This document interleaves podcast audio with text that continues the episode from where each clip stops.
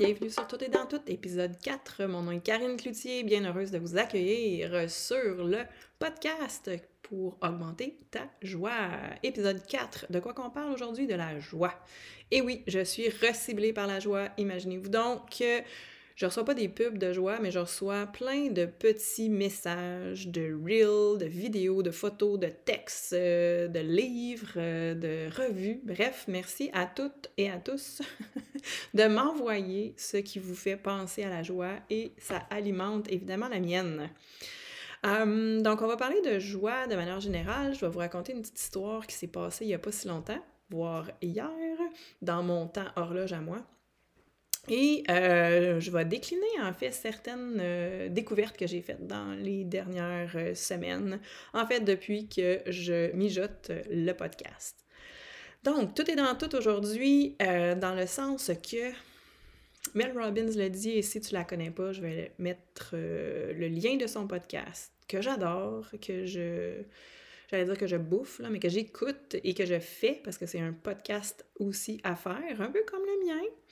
Euh, donc, le lien de son podcast, Mel Robbins, dit euh, aujourd'hui, en tout cas, dans ce que j'ai écouté aujourd'hui, euh, que la vie, elle aime bien dire que c'est un road trip. Évidemment, moi, ça m'allume.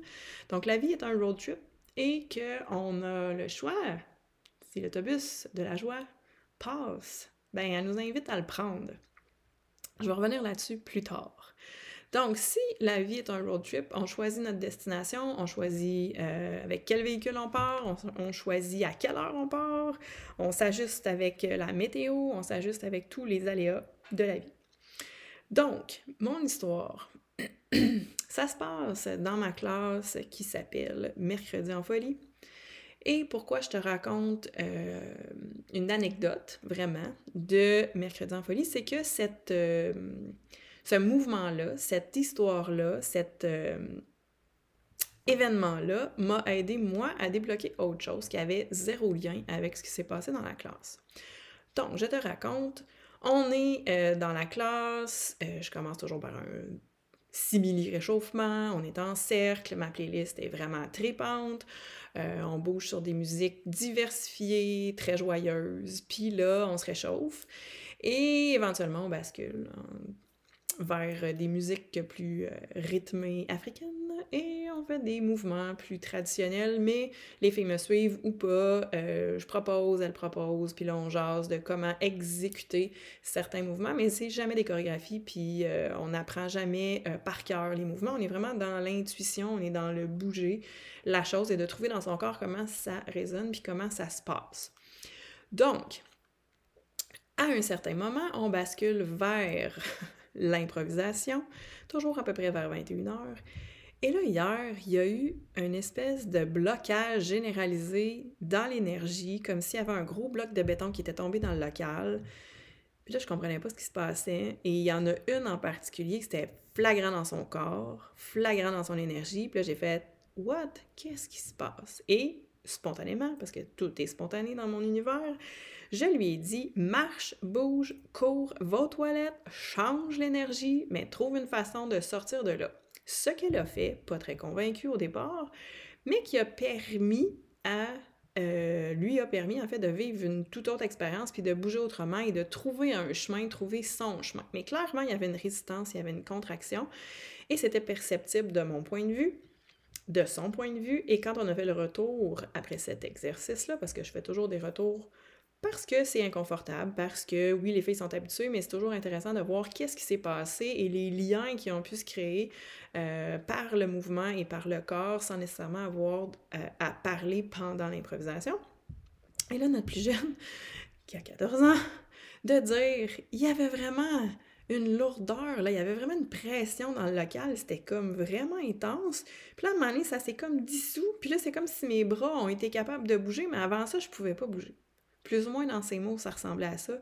Et là, je me suis mis à regarder les autres et tout le monde s'est regardé. On a fait Hey, c'est tellement ça qui s'est passé. Et celle qui s'est sentie vraiment bloc de béton a dit Effectivement, j'avais juste pas envie de bouger sur cette musique-là, mais pourquoi ça a créé ça dans mon corps? J'en ai aucune idée. Donc, tout ça pour dire que en situation, elle ne pouvait pas imaginer, elle ne pouvait pas prévoir que c'est ça qui allait se passer, mais clairement, il s'est passé quelque chose. On n'est pas en thérapie, on n'est pas en psychanalyse, on n'est pas en train d'analyser la chose, mais il y a eu une réaction dans son corps qui s'est traduite comme une contraction. Un, je veux pas bouger, je bougerai pas là-dessus. Mais en changeant le chemin, en se forçant, en se poussant vers une autre direction, en changeant l'énergie volontairement, en se captant puis en transcendant ça, en fait, en, transformant ça, bien, ça l'a créé, euh, pas juste pour elle, mais pour tout le groupe, une énergie différente. Et là, les discussions après sont, vraiment euh, fascinantes parce qu'elles ont toutes ressenti ça sans que ce soit clair pendant que ça se passe. L'improvisation suivante a été juste plus légère. Euh, mes musiques aussi, euh, j'ai transformé, j'ai utilisé ça pour que ça soit vraiment euh, un, apprentissage en fait et qu'elle puisse repartir avec pas une contraction, mais un apprentissage de la contraction. Si je t'ai perdu, c'est pas grave. Tu vas comprendre plus tard à quoi ça a servi dans mon univers à moi. Je vais conclure l'épisode avec moi, ce que ça m'a fait dans le corps, de les voir dans cette énergie-là.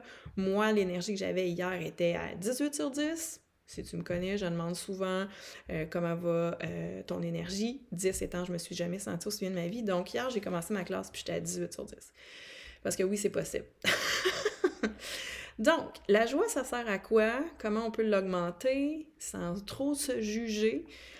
Puis, mettons là, mettons qu'ultimement, bouger, c'était la chose qui était la plus accessible pour qu'on soit willing de faire ces changements-là. Parce qu'on va se le dire, ça ne tente jamais vraiment de sortir de notre zone de confort. Ça nous prend toujours un petit coup de pied euh, pour se motiver.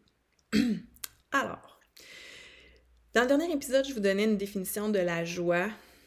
Puis depuis, c'est comme si j'ai eu envie et le besoin de lire et de nourrir la définition de la joie à différents niveaux et avec différents éléments. Fait que je vais vous lire euh, et vous partager des petites choses que j'ai euh, saisies, euh, un peu partout, qu'on m'a partagées, qui sont arrivées sur mon fil, qui sont arrivées par hasard dans les dernières semaines.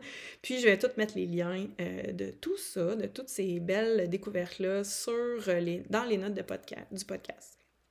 Donc, le Larousse, il s'entend pas mal avec la même définition que je vous avais donnée dans l'épisode 3. La joie, sentiment de plaisir, de bonheur intense, caractérisé par sa plénitude et sa durée limitée. Donc, durée limitée, ça c'est important. Éprouvé par quelqu'un dont une aspiration, un désir est satisfait ou en voie de l'être. Ressentir une grande joie, être fou de joie. Ça, c'est des expressions qu'on utilise puis qu'on connaît quand même. Mais qu'on porte pas tant attention sur comment on fait pour ressentir une grande joie puis être fou de joie. ça arrive puis on est dedans, mais comment on fait pour entretenir ça? Deuxième définition, ce que je provoque chez quelqu'un, un sentiment de vif bonheur ou de vif plaisir. C'est une joie de les regarder. Donc ça, c'est une autre expression, un autre euh, niveau dans le Larousse. Le mot joie s'emploie comme intensif de plaisir dans des formules de politesse. Exemple, bien sûr, j'accepte avec joie. C'est peut-être pas ta façon de répondre, mais ça peut être le fun de saupoudrer le mot joie dans ton vocabulaire et dans tes prochaines conversations. Quatrième, état de satisfaction qui se manifeste par la gaieté, de la bonne humeur. Travailler dans la joie. Puis là, il y en a plein qui se reconnaissent là-dedans, qui sont d'accord avec moi que s'il n'y a pas de fun, travailler quand il n'y a pas de fun, c'est plate en tabarouette.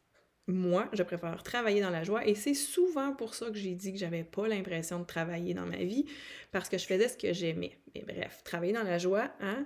Et si c'était un de nos objectifs pour, euh, la suite de 2023. Why not? Donc, toutes ces belles définitions-là m'ont amené à découvrir Ingrid Fettel-Lee, je m'excuse si je le prononce pas comme faux, auteur de, et là je sors mon anglais, attention, Joyful, the surprising power of ordinary things to create extra, extraordinary happiness. Oh my gosh. OK. En gros, là, c'est comment euh, le, surprenant pouvoir des choses ordinaires qui peuvent créer en fait des, un bonheur extraordinaire. Mais vraiment dans l'idée de la joie, elle est la créatrice en fait de l'esthétique de la joie. Je ne savais pas que ça existait et j'ai découvert ça euh, avec joie. Euh, l'esthétique de la joie. En très très gros et en très très très résumé, je vais mettre le lien de l'article. Euh, il y a même une vidéo, une conférence qu'elle a fait. Je t'invite, si tu comprends l'anglais, à te mettre ça dans ta liste de choses à, voir et à, lire et à regarder. Euh, mais en gros, ce que ça dit, c'est qu'un environnement joyeux, donc il y a des couleurs, qui a différentes textures, bien, ça améliore notre santé, ça stimule notre créativité, ça facilite l'harmonie sociale, puis à promouvoir la joie, évidemment. Fait qu'imaginez juste une salle ou un espace bétonné en ville qui est comme glauque puis vraiment pas joyeux. Ben, c'est pas très stimulant, alors que si, euh, je sais pas, vous avez peut-être un parc où, tu sais, à Montréal, ils ont créé plein d'aménagements, là, plus urbains pour le coworking, le travail, avec des couleurs, puis des arches, puis des beaux bancs, puis de la verdure, puis plein de, de belles murales bien ça, c'est joyeux, ça, ça fait du bien à notre santé et mentale et physique et, euh, j'oserais dire, spirituelle. Et là, dans l'article, ça dit que la joie et tout ça, cet environnement-là, cette esthétique-là, nous aide à être productifs de 12% plus. OK? Donc, ça, c'est une mauvaise euh, traduction, là, mais c'est quand même pas rien et c'est quand même intéressant de dire si mon environnement est joyeux, si je prends le temps de me questionner c'est quoi les couleurs qui m'allument, c'est quoi les textures, de quoi j'ai envie autour de moi, ben ça va m'aider à être plus productif ou productive. Euh, la joie versus le bonheur, ben la joie c'est spontané, c'est simple, euh, c'est un sourire, un rire, ça nous donne envie de sauter, tandis que le bonheur, ça demande un peu plus d'effort et c'est un peu plus à long terme. Je vais en, je vais en reparler tantôt avec euh, Frédéric Lenoir. Donc, on peut choisir de ne pas survivre et vivre. Ça, là, pour moi, c'est la phrase de la pandémie, là. C'est comme moi, j'ai choisi de vivre, de danser, de sortir sur le balcon à tous les soirs avec Danse la vie. Euh, j'ai choisi de faire ce que j'aimais. Je me suis donné peut-être un peu trop, mais quand même à 150%, voire 172%, parce que je savais que cette joie-là ressentie en trois minutes et demie, elle était contagieuse et qu'à l'écran, je pouvais transmettre mon énergie et ce que ça faisait du bien, même si la personne ne bougeait pas. Juste de me regarder, je savais que ça allait faire du bien. Je l'ai expérimenté avec ma mère. Sinon, elle donne un exemple. Qu'est-ce qui apporte de la joie, une piscine ou un arc-en-ciel? Bon, après ça, c'est à décider, mais l'arc-en-ciel, c'est comme le symbole euh, universel de la joie. Que on voit un, arc-en-ciel dans le ciel, puis euh, je connais personne qui s'émerveille pas. Si t'en connais, tu me le diras. Moi, j'en connais pas. Mais moi-même, quand je vois un arc-en-ciel ou un bout d'arc-en-ciel, je suis comme « Oh, un arc-en-ciel! » Ça vient tout seul. C'est spontané. L'autre point vraiment intéressant de cette euh, conférence, article-là, c'est grandir ne veut pas dire renoncer à la joie. Je vais répéter. Grandir ne veut pas dire renoncer à la joie. Prends des notes, écris ça sur un papier, mets-toi un post-it, euh, peu importe l'âge que tu as, quand tu écoutes ce, ce podcast-ci, cet épisode-là, note ça. Grandir ne veut pas dire renoncer à la joie. Donc, notre environnement physique, aide et supporte notre santé. Et ce que j'ai vraiment trouvé cool, que je fais déjà, mais que là, il y a un mot là-dessus, c'est du joy spotting.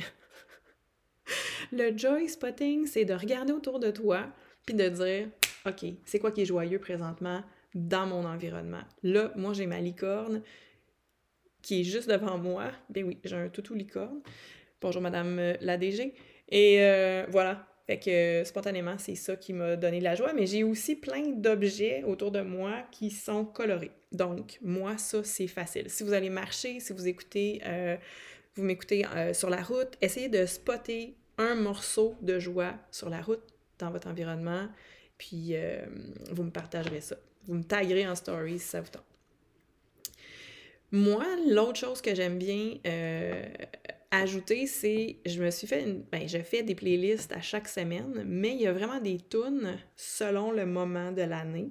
Je vous avoue que les musiques que j'ai utilisées pendant Danse la vie de 2020 euh, à 2021, euh, je suis un petit peu tannée de les entendre, mais il y en a eu des pas pires qui ont été récurrentes et qui ont fait fureur.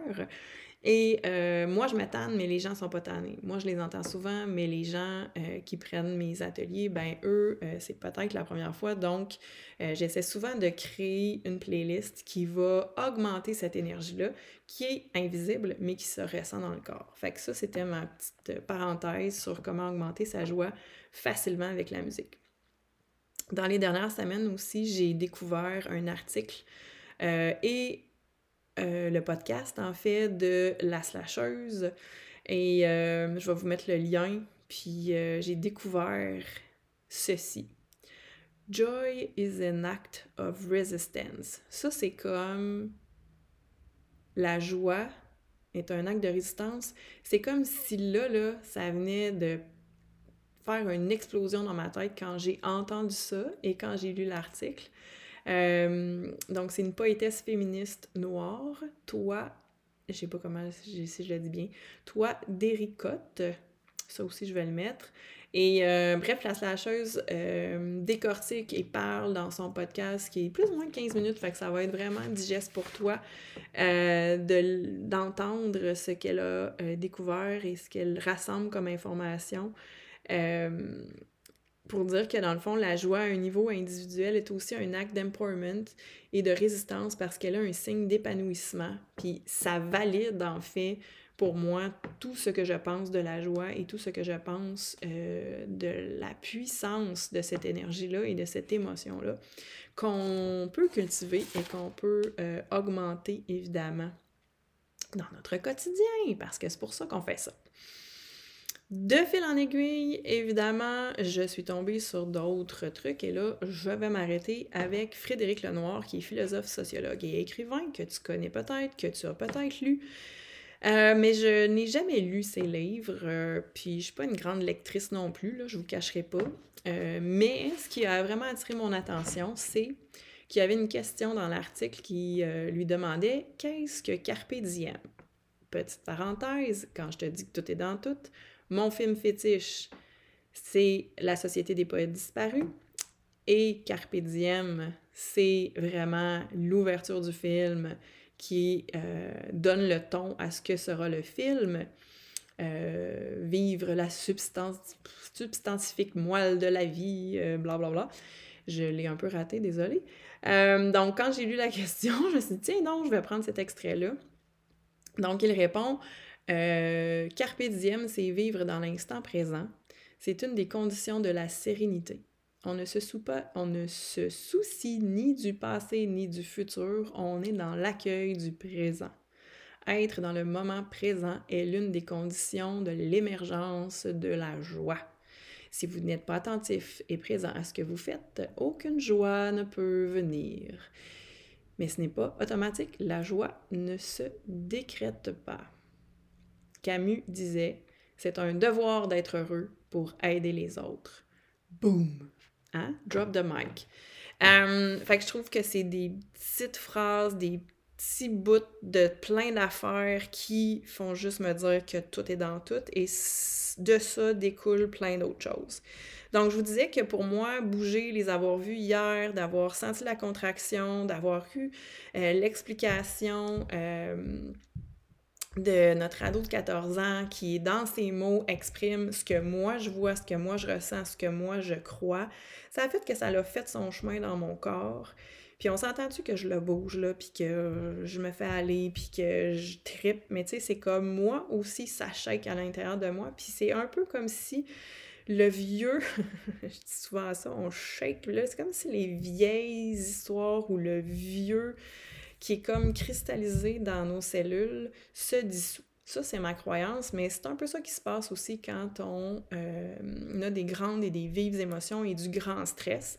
Et je vous apprendrai rien. Dans les dernières années, nous avons accumulé beaucoup de stress dans notre corps physique.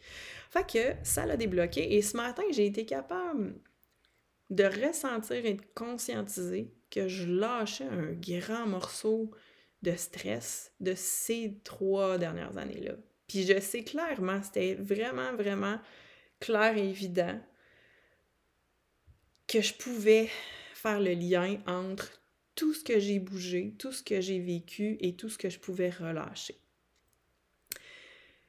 Puis dans mes recherches, qui ne sont pas vraiment des recherches, mais plus des trouvailles, dans l'édition de l'hiver 2022 de la revue Véro, qui s'appelle Trouver sa joie, Merci, Julie Rochon, du, contact. Grâce à toi, j'ai euh, pu avoir d'autres euh, petits détails comme ça. Rosemary Charret qui dit et qui écrit, c'est une psychologue et conférencière, Passer à l'action augmente la possibilité de ressentir de la joie, ne serait-ce que par le seul fait de bouger physiquement.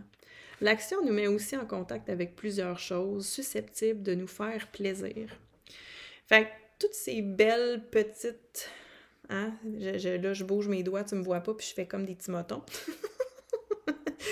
je trouve que c'est vraiment intéressant de regarder maintenant toi dans ta vie. La joie, elle sert à quoi? Comment tu peux l'augmenter sans te juger, peu importe l'âge que tu as. Puis comment t'aimerais que la joie soit encore plus en spirale euh, dans ta vie, puis que ça soit encore plus présent et plus savoureux plus juteux, plus euh, goûteux et que ce soit vraiment euh, pas facile, mais que ça soit entraîné, que ça soit vraiment une carte, que ce soit un outil que tu es capable de sortir, d'apprécier, d'observer, euh, de joy spotter dans ton environnement et de vraiment euh, revenir à ces couleurs-là, à ces musiques-là, à ces sparkles, à ces éléments-là que quand on est petit, c'est clair. La joie, c'est une émotion spontanée. Les enfants l'ont naturellement. Et nous, en vieillissant, chers adultes, on la perd plus facilement ou du moins on lui donne moins d'importance. Euh, tout est dans tout, hein, comme j'aime bien le dire. Puis je vais finir avec ça. Dans ma formation de docteur clown récemment, euh, qui était le clown 1 euh, en fait, il y avait un acronyme qui était SHLOGE. Simplicité, honnêteté, légèreté, ouverture et joie. Et pour moi, ça a été vraiment percutant. Puis j'ai comme envie de les garder, ces mots-là. Je vais les répéter. Simplicité, honnêteté, légèreté, ouverture, joie. Si ça t'allume, je t'invite à choisir trois mots. Je t'oblige pas à mettre le mot joie dedans, mais si là, ça va juste être intéressant et joyeux et de me taguer en story dans Instagram ou sur Facebook si tu as envie de me partager tes trois mots euh, qui seraient un peu ta, ton, acronyme à toi qui euh, ferait du sens pour toi pour augmenter ta joie, moins te juger, entraîner cette belle joie qui est en toi de toute façon et qui ferait euh, rassembler en fait ce tout est dans tout à ta manière. Alors, by the way, si jamais tout est dans tout, ça t'allume, je t'invite à le partager, je t'invite à me taguer et à me donner euh, des nouvelles, soit par euh, Instagram en message privé ou N'hésite pas, par courriel aussi, ça va me faire plaisir. Je sais que tout le monde n'est pas nécessairement sur les réseaux sociaux, mais j'aime bien euh, avoir de vos nouvelles et que vous répondiez à mes petites questions. Alors sur ce, je te souhaite un excellent moment et encore un grand merci pour ton écoute. Et merci à Marise Demers pour la musique. Joy!